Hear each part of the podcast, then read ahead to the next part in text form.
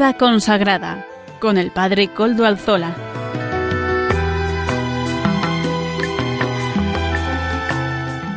Buenas tardes hermanos, amigos y oyentes. Hoy es jueves y son las 5 de la tarde, una hora menos en las Islas Canarias. Es por tanto la hora de vida consagrada en Radio María. Le saluda con sumo gusto Padre Coldo Alzola, Trinitario. Mm, hoy le saludo desde Algorta, Vizcaya, como lo hago habitualmente, porque yo soy párroco en estas parroquias del norte de España. Un saludo a todos y además nos ponemos, como todas las semanas lo hacemos, bajo la protección de nuestro patrono, el Beato Domingo Iturrate, cuyas reliquias gozosos custodiamos en la iglesia del Santísimo Redentor de aquí, de Algorta. Saludo a quienes nos están ayudando en el control en Madrid, gracias también a su servicio. Una vez más podemos emitir, sin ellos no podría ser posible esto. Hoy que es 9 de junio de 2022, pero además sobre todo es jueves después de Pentecostés. Por tanto, es la fiesta de Jesucristo, sumo y eterno sacerdote. Lo hemos escuchado en, en, múltiples programas de Radio María en el día de hoy. Y permitidme al inicio de este programa leer un texto del Papa Pío XII en, la Mediator Dei sobre el sacerdocio de Jesucristo, que también nos servirá como marco para poder entender la fiesta de hoy. Es muy cierto que Jesucristo es sacerdote, decía el Papa Pío XII, pero no para sí mismo, sino para nosotros, porque presenta al Padre Eterno las plegarias y los anhelos religiosos de todo el género humano. Jesucristo es también víctima, pero en favor nuestro, ya que sustituye al hombre pecador. Por esto, Aquellas palabras del apóstol Tened entre vosotros los sentimientos propios de una vida en Cristo exigen de todos los cristianos que reproduzcan en sí mismos, en cuanto lo permite la naturaleza humana, el mismo estado de ánimo que tenía nuestro Redentor cuando se ofrecía en sacrificio. La humilde sumisión del Espíritu, la adoración, el honor, la alabanza y la acción de gracias decía el Papa Pío XII. Y seguía con estas palabras también. Aquellas palabras exigen además a los cristianos que reproduzcan en sí mismos las condiciones de víctima, la abnegación propia, según los preceptos del Evangelio, el voluntario y espontáneo ejercicio de la penitencia, el dolor y la expiación de los pecados. Exigen en una palabra nuestra muerte mística en la cruz de Cristo, para que podamos decir con San Pablo, estoy crucificado con Cristo. Ciertamente muchos de ustedes, de los que me están escuchando, varios por lo menos, bastantes que yo conozco, están viviendo una situación de dolor, de cruz. Pues fíjense lo que les decía y lo que nos decía, lo que dice a la Iglesia el Papa Pío XII, ¿verdad? Aunque ahora nuestro Papa sea Francisco, pero las palabras de un pontífice en documentos como la Mediator Dei en una encíclica son unas palabras que trascienden su tiempo. Esto pueden entrar en comunión con Cristo y ofrecer también su paso por la cruz. Y así, con esta invitación, paso sin más dilación a presentar los contenidos del programa de hoy. Hoy contaremos con la participación de Monseñor don Joaquín María López de Andújar y Cánovas del Castillo, obispo emérito de Getafe y miembro de la Comisión Episcopal de Vida Consagrada de la Conferencia Episcopal Española. En la sección de entrevista contaremos con la madre Jacqueline Roballo, es cisterciense y es además abadesa del monasterio San Clemente de la capital hispalense, de Sevilla. Amaro Villanueva nos presenta como todas las semanas el espacio Música para Evangelizar. Y además seguimos estudiando la historia de la vida consagrada con el padre Antonio Bellella, claretiano, del Instituto de Vida Consagrada de Madrid, en la sección de formación del programa. Además, saben que se pueden poner en contacto con el programa por medio del correo vida consagrada arroba es vida consagrada arroba es. Me escriben y yo les contestaré. Recuerdo además que nos pueden escuchar por medio de los podcasts de la web. Ya suben en los nuestros, ya llevan subiéndolos hace un tiempo, lo sube Amaro Villanueva, pero ahí gracias a la web de Radio María podemos ofrecer este contenido también en otros momentos si lo quieren bajar. Y hoy ya saben ustedes que he bajado una aplicación de Radio María a mi móvil y entonces es facilísimo escuchar Radio María esté donde esté, basta que tengan ustedes datos o estén conectados a la wifi. Basta, basta con eso. Y ahora sí, sin más dilación, comenzamos con los contenidos del día de hoy.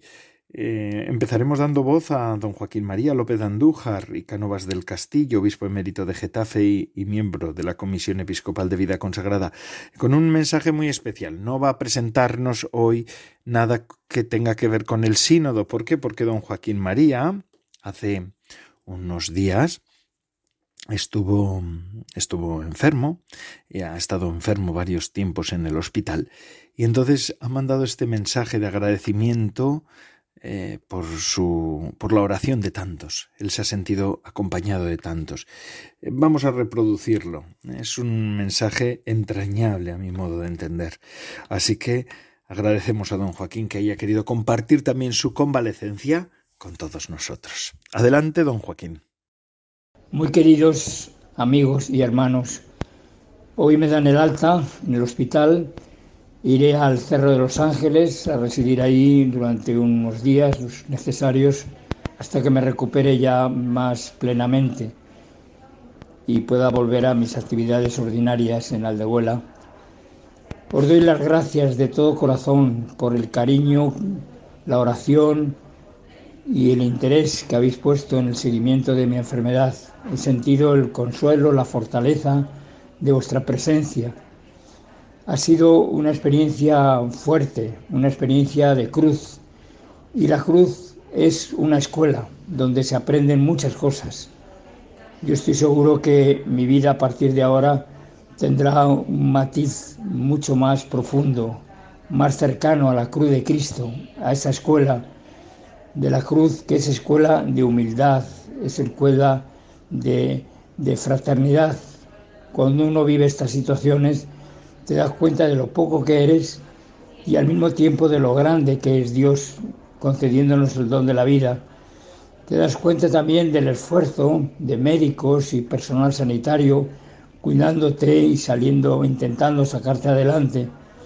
Cuando Dios y la ciencia van unidas, al servicio del hombre es algo maravilloso. El hombre es capaz de hacer cosas muy grandes y muy buenas. Tenemos que rezar para que nunca se produzca una ruptura entre la ciencia y la fe, entre el trabajo de los hombres y la acción de Dios.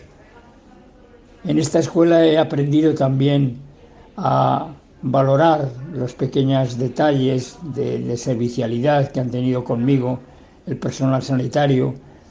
He aprendido a vivir las cosas más sencillas con una intensidad mayor.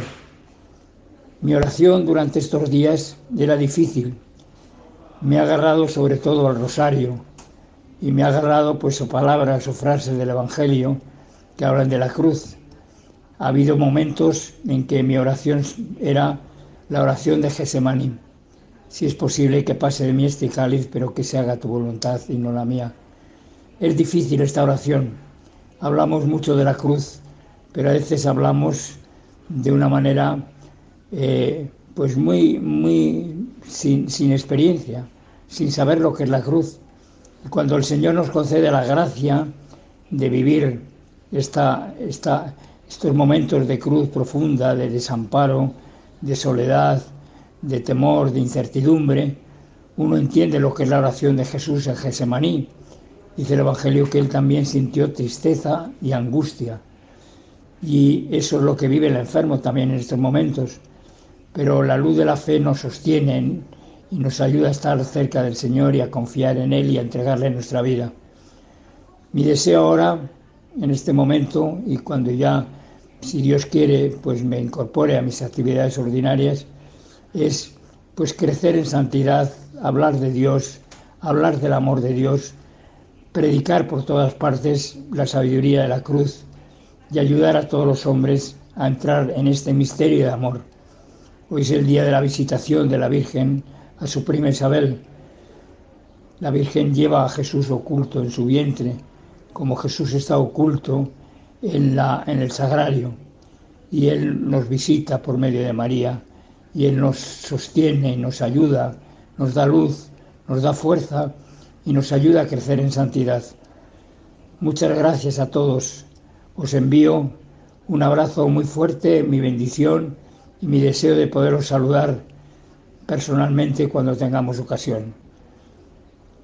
Un abrazo para todos. Adiós.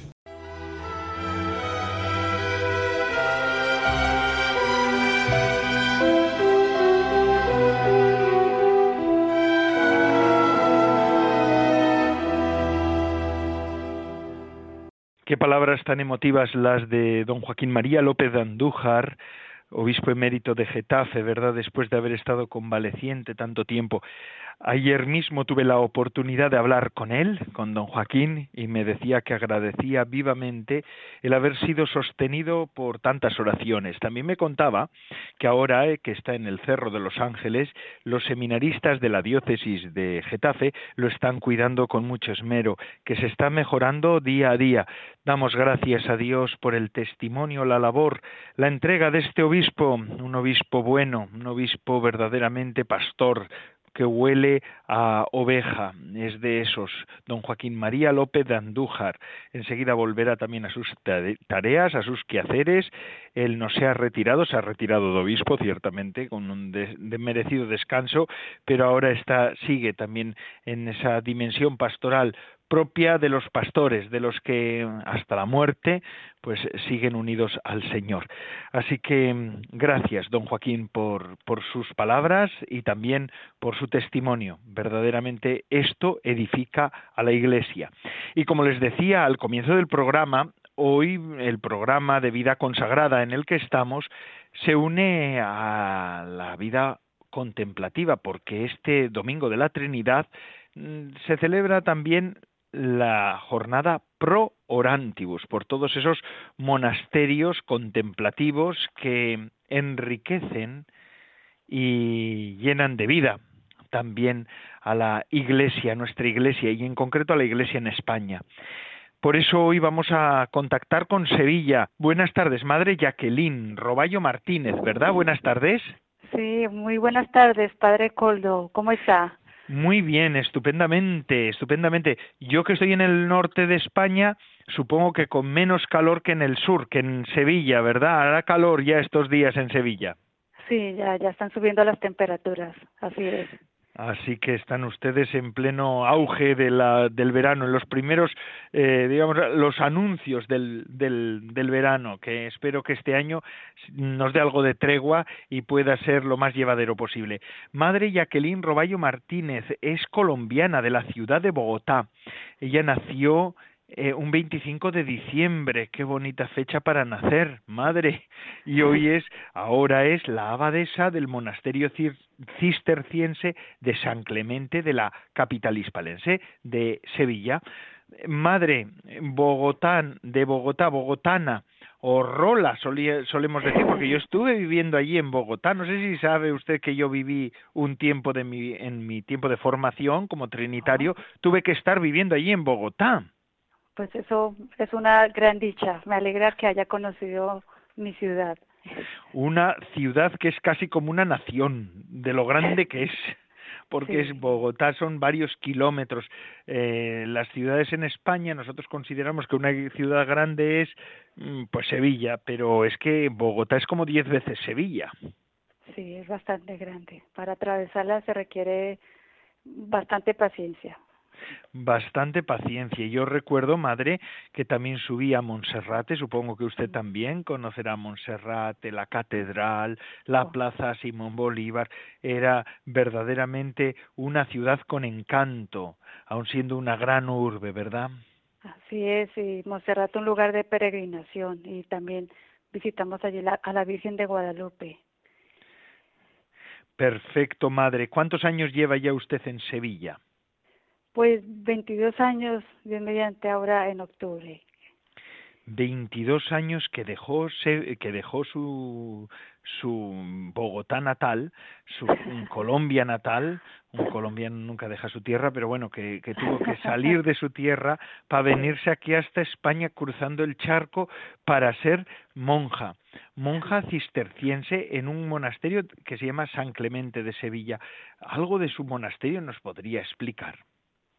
Claro, podría explicar eh, la vida de nuestro monasterio, que tiene que ver con el rey Fernando III el Santo. Realmente ha nacido por deseo suyo, ya que el día 23 de noviembre del año 1248, eh, siendo la festividad, festividad de San Clemente tras conquistar Sevilla, hizo su entrada triunfal en la ciudad y erigió este monasterio dedicado a dicho papa, que más tarde, en 1284, sería ocupado por la orden monástica del Cister. Es este un año decisivo en la historia de nuestra comunidad. El día 10 de enero, el hijo de San Fernando, Alfonso X, pone bajo su protección y amparo al monasterio y dice hacerlo a petición del obispo don Raimondo, arzobispo de Sevilla. El mismo día, y a ruego del monarca, la ciudad entrega una importante propiedad para el mantenimiento del nuevo monasterio. San Clemente nacía así, apoyado por la corona, el arzobispado hispalense y la ciudad en la que se ubicaba, una situación de privilegio que se unía a su relación directa con el papado, convirtiéndose en panteón regio al ser lugar de enterramiento de algunos miembros de la familia, recibiendo en su claustro a las más importantes damas de la sociedad sevillana. Historia de más de siete siglos a lo largo de la cual el monasterio ha pasado por diferentes fases. Hubo un momento para el nacimiento, otro para la consolidación y el esplendor, y otro para, para asumirse así en el anonimato, como ha sido el saqueo en la ocupación francesa y también por la desamortización del siglo XX, y otro desde el siglo XIX y otro finalmente para resurgir y volver a ocupar el papel de monasterio singular. Recuperado a siglo del siglo XX, sería sede de inspiración de artistas como Sorolla o los hermanos Álvarez Quintero. Y bueno, y, a finales del siglo, eh, con ocasión de la Expo 92, pues fue totalmente reformado. Es por tanto testimonio vivo de la historia de Sevilla.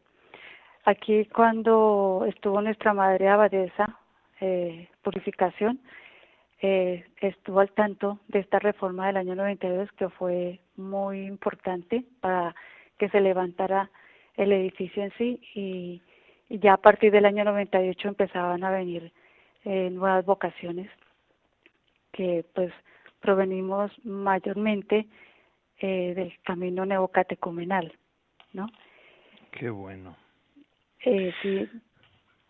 madre, madre, me da envidia porque es un monasterio lleno de historia, de historia no solo de España, sino de, de, no solo de Sevilla, sino de España también, ¿verdad? Desde ese gran rey que hubo en España, Fernando III, Mm, y después pues eh, Alfonso X también el sabio vamos es un monasterio que entronca con la raíz más noble de la realeza en España y con la raíz más noble de la historia de España de la reconquista que tanto sudor costó a los españoles a los cristianos por defender su fe así es así es Madre, y entonces ahora, ¿cuántas hermanas son? Porque usted dice que desde el 98 empezó a haber nuevas vocaciones en el monasterio y la mayoría provenientes del camino neocatecumenal.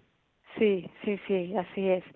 Ahora mismo somos 17 hermanas presentes, porque hay otras mm, tres, cuatro que están fuera ayudando a otros monasterios, alguna de ellas cuidando a sus padres eh, pero presentes 17 y cuatro de ellas están ahora en periodo de formación. Es decir, son hermanas que están haciendo un camino hacia una consagración definitiva. Qué maravilla. Sí, sí. Qué maravilla, sí que tiene un monasterio con futuro. pues sí, el Señor es el que llama, el Señor es el que llama y el que, el que nos atrae. Y, y pues la verdad que es una gran riqueza tener diversas nacionalidades, porque hay vocaciones españolas, salvadoreñas, hay una de Guatemala, venezolanas y colombianas. Madre mía, pues estupendamente. Eso muestra cómo la Iglesia es universal, ¿verdad, Madre? Es universal y al Señor llama en todos los tiempos porque también tenemos vocaciones con diferentes edades. Eh, la menor de edad tiene 28 años y la mayorcita ahora mismo tiene 93 años. Muy bien. Están abrazando todas todas las generaciones existentes casi casi. es una riqueza realmente eh, venir de diferentes culturas, de diferentes generaciones. Eh, nuestras hermanas mayores, pues algunas también estaban en algún grupo eclesial. Entonces es una riqueza que el Señor da, son dones y carismas en los que nos enriquecemos todas. Qué bueno. Madre, la gente que vivimos fuera muchas veces no conocemos la vida monástica. ¿Cómo se desarrolla la vida de ustedes? Es una vida. Se desarrolla así. Es una vida muy, es verdad, muy desconocida. De hecho, las personas que por algún motivo vienen aquí eh, descubren un lugar así en medio de la ciudad, porque ya hoy día estamos en medio de la ciudad. Se sorprende del silencio, dicen que cuando entra aparece eh, otro lugar, eh, total silencio y una presencia muy fuerte de Dios. Nuestra vida es una vida pues eso, muy sencilla, empieza a las 5 de la mañana eh, con una hora litúrgica que se llama vigilias y culmina eh, en la noche hasta las ocho y media que se llama completas, es otra hora litúrgica muy breve que hacemos antes de ir a la cama cantando la, la salve. Vamos en total siete veces al coro, eh, interrumpimos nuestro trabajo, nuestro estudio, nuestra lectura, todo, eh, para ir a la oración. Es decir, que nuestra referencia siempre es eh, la santificación del día por medio de, de, la oración. Es una oración litúrgica, eh, es una oración también personal, alimentada por la escucha de la palabra de Dios, en la lección divina, cuando vamos a la liturgia y escuchamos lo que se nos eh, proclama en laudes, en tercia, en sexta, en nona, en vísperas. Eh, después vamos a, eh, a, a, partir de las 10 de la mañana pues hacemos un trabajo, trabajamos Ah, también trabajan ustedes las monjas. Porque, eh, claro, Esto, esto a veces llama la atención, pero bueno, lo importante es decir que esto entra dentro del plan de vida del monástico, ¿verdad? Porque San Benito, padre del monacato occidental, decía que la oración y el trabajo son como los dos pulmones de la vida de un monje, ¿no? Sí, sí, sí, sí. Eh, de hecho, en la oración es como que se despliega lo que es nuestra oración es decir, que el trabajo no nos separa de la oración, no nos separa de Dios, al contrario, Él está con nosotras en ese momento de, de nuestro trabajo y en todo lo que hacemos. Realmente eh, vivimos la presencia del Señor durante todo el día y la noche también. Eh, trabajamos pues porque porque somos pobres, necesitamos, eh, tenemos nuestros gastos, nuestras necesidades comunitarias, el mantenimiento de, pues del monasterio y pues eso trabajamos haciendo pastas, mm, decoramos velas, hacemos rosarios, eh, bordados y, y, ayudamos en esa medida a, a la obra creadora de Dios y en nuestras posibilidades pues también ayudamos a, a los más necesitados. Qué bueno. Pero además ustedes y quiero decir que ustedes están abiertas al mundo por medio de los necesitados que vienen tantas veces, a la, eh, por medio de la gente que, que viene se acerca a los monasterios para rezar y además ustedes reciben a la gente en, en el propio monasterio. Sí, sí, sí. Eh, diría yo que nos, nos unimos mucho al, a los sentimientos, a los sufrimientos de las personas y, y nos, nuestro contacto con el mundo eh, está eh, precisamente en la liturgia y cuando rezamos juntos con personas que, que vienen a, a una hora litúrgica o vienen a nuestra hospedería y rezan con nosotras pues alguna hora o, o la Eucaristía. Allí es cuando pues nos piden también oración por alguna necesidad importante o por algún sufrimiento pues concreto. Yo creo que eso lo que nos hace, nos une más a las personas de afuera. También celebramos las alegrías. Hace poco hemos eh, felicitado a una madre que su hija se ha casado y vino a contarnos lo, lo bien que pues estuvo aquello y nos hemos alegrado con ella. Como también hace 15 días pues celebrábamos la Eucaristía por eh, la esposa de un bienhechor que había fallecido y le dijimos que trajera a toda su familia, hemos rezado juntos, hemos estado en la Eucaristía, después hemos compartido, ¿sí? Eh, y yo creo que la oración nos acerca mucho a las personas y el sufrimiento de las personas nos hace también eh, que estemos muy cerca de ellas y también pues sus alegrías les compartimos. Qué bueno, madre. Además, madre, este este domingo, día de la Trinidad, de la Santísima Trinidad, el domingo de la Trinidad, es la la jornada pro orantibus. ¿Este año qué lema han elegido para esta jornada? Sí, la vida contemplativa, lámparas en el camino sinodal. Es el lema de este año de la jornada Pro Orantibus. Ya. Y para esto, para esto yo, mm, pues, me evocaba, me evocaba mucho las palabras del Papa Francisco, que nos dijo en la Constitución Apostólica Bultum de Querere, en el número 6, eh, buscar el rostro de Dios. Nos decía y nos sigue diciendo, sed antorchas que acompañan el camino de los hombres y de las mujeres en la noche oscura del tiempo. Sed centinelas de la aurora que anuncian la salida del sol. Con vuestra vida transfigurada y con palabras sencillas, rumiadas en el silencio, indicadnos a aquel que es camino, verdad y vida, al único Señor que ofrece plenitud a nuestra existencia y da vida en abundancia. Como Andrés a Simón, gritadnos, hemos encontrado al Señor. Como María de Magdala, la mañana de la resurrección, anunciad, he visto al Señor. Mantened viva la profecía de vuestra existencia, entregada. No temáis vivir el gozo de la vida evangélica según vuestro carisma. Qué bien. Qué bonitas palabras, ¿verdad? Las del Papa Francisco en esa en esa exhortación que bueno en esa carta en ese documento que él presenta también para la vida contemplativa para las hermanas unas palabras llenas de de hermosura porque en realidad eso es la vida monástica verdad madre sí diría que estas palabras del papa sí son la clave para hacer lámparas encendidas eh, en este camino sinodal porque eh, nuestra estrecha relación con Jesucristo es el, como el fruto de esa intimidad con Él, es lo que nos da, nos permite ser lámparas, ¿sí? O sea, nos permite ser luz. Nuestra luz no es nuestra luz, es la que recibimos de Jesús. Eh, es Él el que nos fecunda, ¿sí? De, de esa unión con Él vienen los hijos, ¿no? Que son los hombres y las mujeres de nuestro tiempo.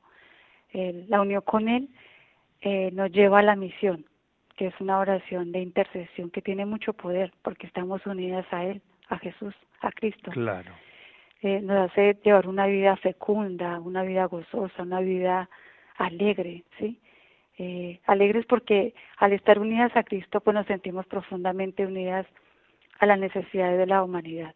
Creo que, que este es el camino, porque la luz que radiamos es la luz de Cristo y es la luz que el pueblo de Dios necesita hoy.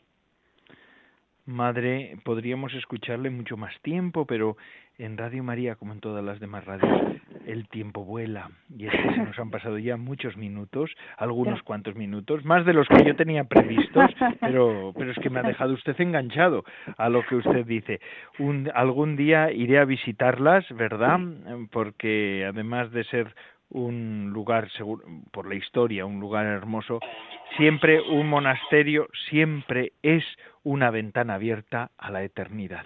Así que muchísimas gracias, Madre, por hacernos este hueco en su agenda, en su día, y por habernos acercado esta jornada pro orantibus. Madre Jacqueline, muchísimas gracias por, por todo lo que nos ha podido ofrecer y por el camino que están ustedes haciendo. Jacqueline, Madre Jacqueline Roballo Martínez, es la abadesa de San Clemente de Sevilla, de las monjas cistercienses. Madre. Gracias, Padre Coldo. Gracias a usted y a todo Radio María. Que el Señor los siga bendiciendo. Y aquí les espero cuando quieran venir a rezar con nosotras. Bienvenidos. Perfecto, muchísimas gracias madre. Y ahora dejamos a la madre y volvemos a, a, la música para evangelizar que nos ofrece el Amaro Villanueva, nuestro colaborador laico. Él nos ofrece esta canción en el día de hoy. Adelante, Amaro.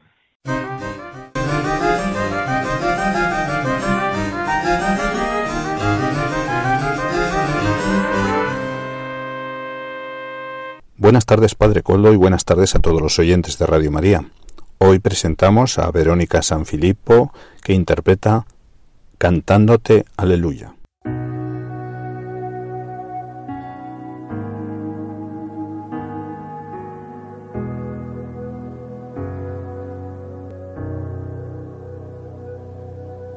En mi oscuridad te esperaré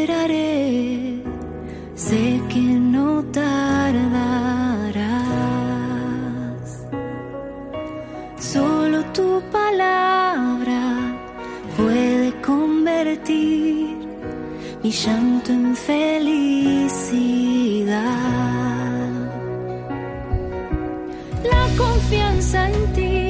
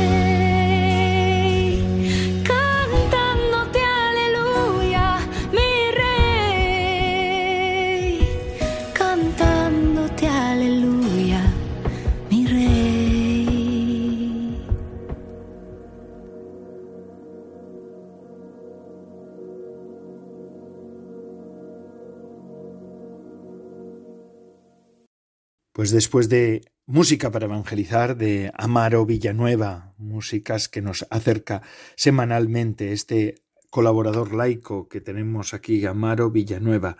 Gracias, Amaro, por su por, por el tesón, por el camino, por porque nos mantiene todas las semanas una música nueva, ¿verdad? Además, a veces tan interesantes. Yo no sé dónde encuentra tanta canción. Madre mía, yo no sabía que había tanta canción. Y ahora sí, escuchamos al padre Villella. Antonio Villella es el que nos ofrece semanalmente este espacio de formación sobre la historia de la vida consagrada. Adelante, padre Antonio Villella, con ustedes, Claretiano. Muy buenas tardes a todos los oyentes de Radio María. Reanudamos nuestro curso de historia de la vida consagrada y una vez más tengo el honor de acudir con ustedes a esta sencilla cita que desde hace unos meses nos reúne todos los jueves en torno a este tema, cómo la vida consagrada a lo largo de la historia ha ido adquiriendo un perfil determinado, cuáles han sido los momentos y las etapas por las cuales la historia de la vida consagrada ha atravesado, cuáles son los puntos más importantes que durante la historia se han ido subrayando y cuáles también, por qué no decirlo, las carencias que observamos en este caminar juntos de los consagrados a través de los siglos. Hoy nos vamos a situar en el siglo XVII, un siglo muy rico para la vida consagrada, sobre todo en Francia, ¿no? Porque eh, la Iglesia española y la Iglesia italiana seguían eh, más de cerca las orientaciones del concilio de Trento. Sin embargo, en Francia, sin apartarse de las orientaciones del concilio de Trento, sí que tuvieron una cierta valentía para introducir formas nuevas, ¿no? En concreto, en Francia fue donde más se desarrollaron las sociedades de vida apostólica de las cuales les hablé y fueron derivando hacia sociedades también de misiones, sacerdotes diocesanos que se comprometían en tareas misioneras y que tuvieron una gran repercusión en la evangelización. Estos mismos sacerdotes diocesanos franceses establecieron algunas instituciones para la formación de los seminaristas, cosa que hizo que el clero francés adquiriera una formación especializada eh, que está por encima de la que se adquirió en otras iglesias, ¿no? También es muy importante, y aquí es donde la semana pasada nos quedamos y hoy vamos a continuar, la propuesta que hace San Vicente de Paul. Es una propuesta que concierne a las mujeres, a los hombres y que ha tenido una gran repercusión en toda la historia de la vida consagrada aunque las instituciones que funda San Vicente de Paul se encuadren, o al menos en su día, fueran encuadradas como sociedades de vida apostólica, y en cuanto tales, pues no tuvieran esa categoría jurídica que se otorgaba a las órdenes, las órdenes monásticas, las órdenes mendicantes y las órdenes de clérigos regulares fundadas eh, casi todas en el siglo XVI. San Vicente de Paul parte de una voluntad de reformar la Iglesia y él dice que para reformar la Iglesia es necesario poner en valor tres elementos. El primer elemento es eh, la razón por la cual la Iglesia existe, es decir, la misión, la evangelización. Id y predicad, recordábamos los últimos días tanto en la fiesta de la Ascensión como en la solemnidad de Pentecostés. Ahora bien, ¿qué hace falta para realizar la misión? Para que la misión se lleve a cabo son necesarios dos elementos. El primero, el sacerdocio, es decir, los responsables nombrados por Jesús para llevar adelante el proyecto de anuncio del Evangelio y segundo, la caridad. Tenemos pues un trípode o una trilogía determinante para comprender la propuesta de San Vicente de Paul Misión, sacerdocio, caridad. Lo primero es la misión y para realizarla todos los bautizados están invitados, cada uno desde su carisma, a introducirse en esta dinámica misionera que se expresa y que se lleva a cabo por medio de las otras dos puntas del trípode, el sacerdocio y la caridad. Bien, Pensando precisamente en este plan, San Vicente eh, establece, funda dos instituciones. aparte de tener muchísima repercusión en la predicación popular y también en muchos aspectos de la Iglesia francesa, que no es el momento ahora para detenernos en ello, porque van más allá de la historia de la vida consagrada. El primer aspecto del sacerdocio, él quiere que sea eh, un sacerdocio muy cercano a los fieles, muy comprometido con la predicación, muy cercano a los pobres, muy atento a las necesidades concretas de la Iglesia y muy situado en la realidad donde se vive, ¿no? Las características del mundo concreto.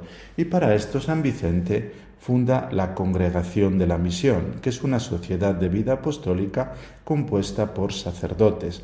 También entonces se llamaba Sociedad de Vida Común. Aquí en España son conocidos como los paules. Bien, los sacerdotes paules se dedican a la misión popular, es decir, a la evangelización popular. Pero San Vicente constata que cuando termina el momento de la misión popular eh, y termina la predicación, hay algo que debe continuarse. Para que la predicación y la misión popular surtan efecto, es necesario acompañarlas de la caridad. Por ello, al final de cada misión establecían en los pueblos que misionaban una pequeña congregación o compañía de caridad que estaba a cargo de eh, muchachas, mujeres jóvenes o no tan jóvenes de aquella población, de aquella aldea o pueblo que los paules habían evangelizado. En un momento dado, en diálogo con una eh, persona muy inquieta, una mujer muy inquieta, Luisa de Marillac, San Vicente de Paul se da cuenta de que todos estos grupos, pequeñas congregaciones, grupos de misión que surgen después de la grupos de caridad, perdón, que surgen después de la misión popular, pueden organizarse. Y la propuesta de Luisa de Marillac pareció muy oportuna a Vicente. Con lo cual ya tenemos organizado el trípode, el trípode del cual les hablaba hace unos momentos. La misión de la Iglesia necesita del sacerdocio y de la caridad para realizarse. El sacerdocio para San Vicente de Paul, el nuevo modelo de sacerdote, lo representarán los, la compañía de la misión, los paules. El nuevo modelo de mm, vida caritativa, o sea, para llevar adelante la eh, caridad, la misión caritativa de la Iglesia, lo llevarán a cabo la Compañía de la Caridad, formada por estas mujeres que organiza Luisa de Marillac y que al final de cada misión popular estaban eh, evangelizando y manteniendo los frutos de la misión en los pueblos que habían recibido esta labor tan intensa de reevangelización. Y ciertamente el esquema funcionó, porque muy pronto eh, en muchísimos pueblos que habían recibido y habían celebrado su misión popular, se establece la congregación de la caridad, la compañía de la caridad, las hijas de la caridad, que continúan la labor misionera. ¿Cómo la continúan? Pues con la catequesis, con la atención a los enfermos, con la participación litúrgica con el pueblo de Dios, con la pobreza de vida, con la sencillez, con una manera de actuar y de vivir que estuviera muy cerca del pueblo y que evidentemente no podía realizarse en las clausuras. Las hijas de la caridad eh, recibieron también por parte de Vicente de Paul una organización jurídica que no es caso entrar en los detalles, que permitió que no fueran obligadas a entrar en la clausura, porque nunca fueron monjas ni tampoco terciarias, sino una asociación de fieles, sociedad de vida común de fieles que colaboraban en la misión con toda la Iglesia, por supuesto, pero de la mano de la congregación de los paules, congregación de la misión, congregación de la caridad.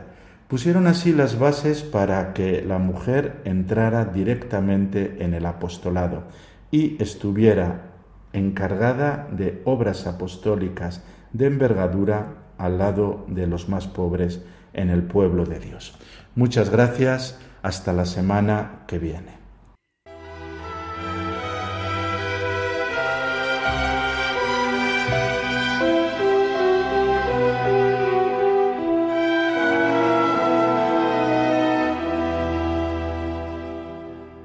El padre Antonio Bellilla es del Instituto de Vida Consagrada de Madrid y por eso nos ofrece este curso de mm, historia de la vida consagrada. Gracias, muchísimas gracias.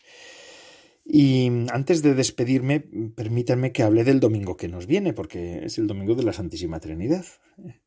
Y es que yo soy trinitario, es el, la titular, el, el misterio titular de nuestra orden, de mi orden. Yo soy de la Orden de la Santísima Trinidad.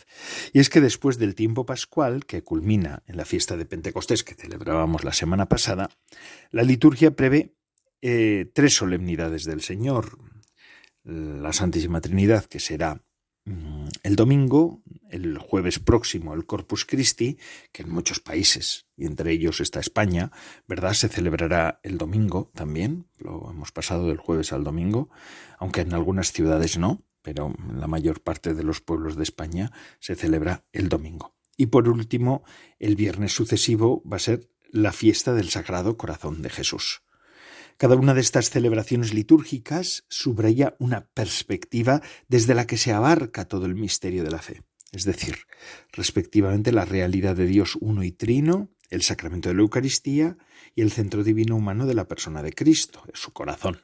En verdad, son aspectos del único misterio de salvación que, en cierto sentido, resumen todo el itinerario de la revelación de Jesús, desde su encarnación hasta su muerte y su resurrección, y, cómo no, hasta la ascensión y el don del Espíritu Santo.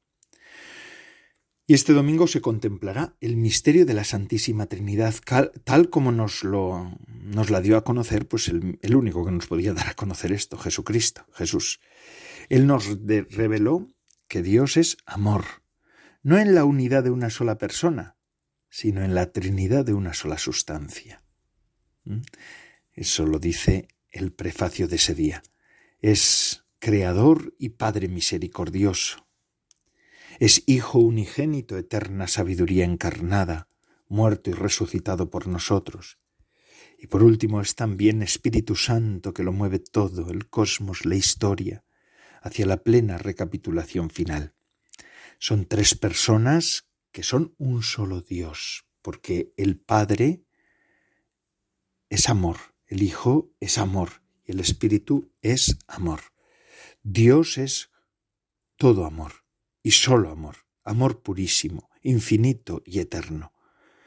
No vive en una espléndida soledad, sino que más bien es fuente inagotable de vida, que se entrega y se comunica también incesantemente. Este es el misterio fontal de nuestra fe.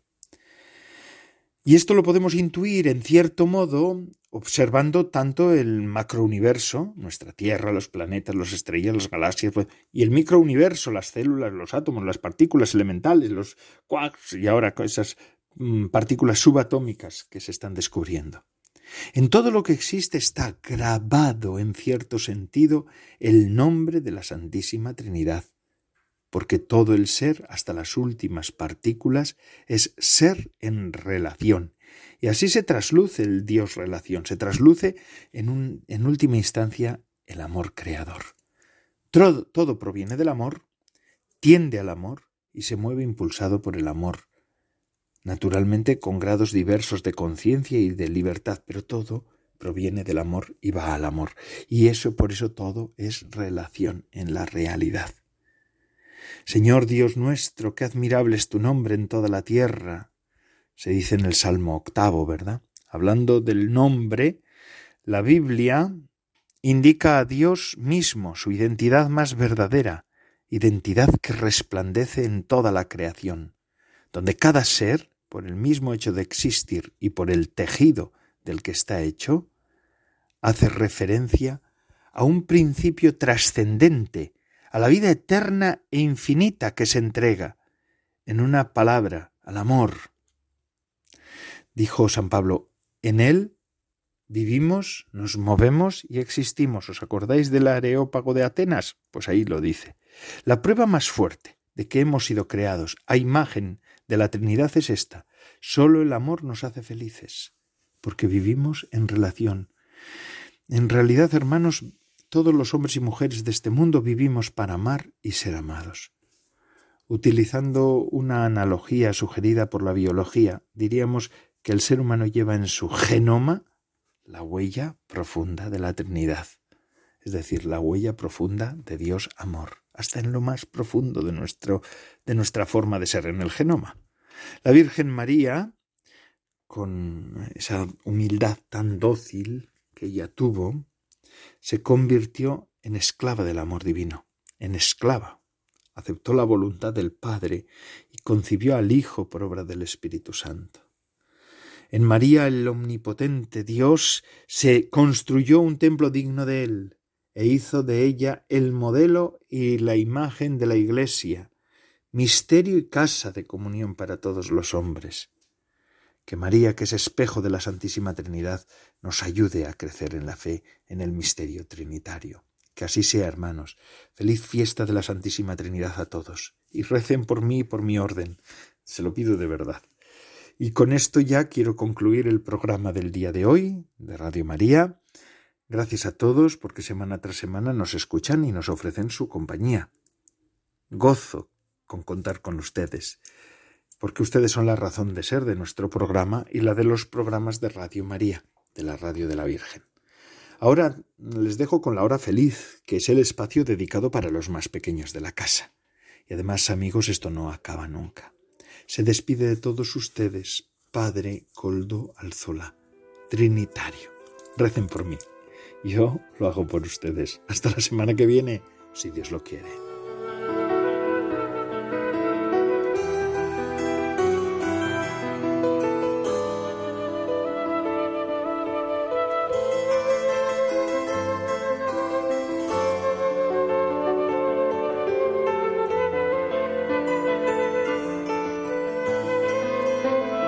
Vida consagrada con el Padre Coldo Alzola.